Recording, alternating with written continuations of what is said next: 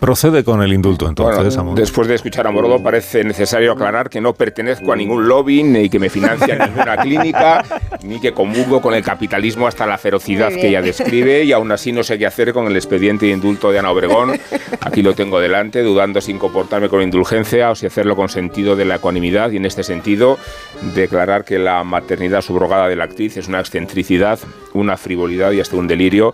no contribuye desde luego a la credibilidad de la iniciativa haberla convertido en una exclusiva de Lola y hace bien la revista en anotarse el acontecimiento del lago de Oregón, pero hace mal ella en mercadear con un asunto personal tan serio. Serio porque Ana Oregón busca un remedio a la ausencia de su hijo y podemos comprender la angustia y el desasosiego de los padres que entierran a sus herederos, pero no podemos condescender con quienes buscan remedios prometeicos como solución al duelo. La propia Obregón ha decidido que la hija debe llamarse Ana, como ella misma, delatando así la expectativa de la inmortalidad y tratando de sustraerse a los años que tiene, 68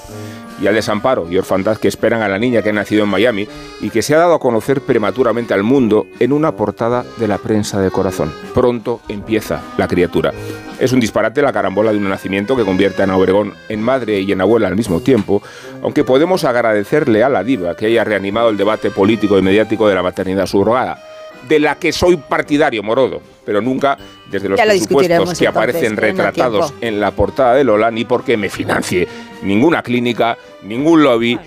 y ningún capitalismo a ti no, a ti no. pervertido.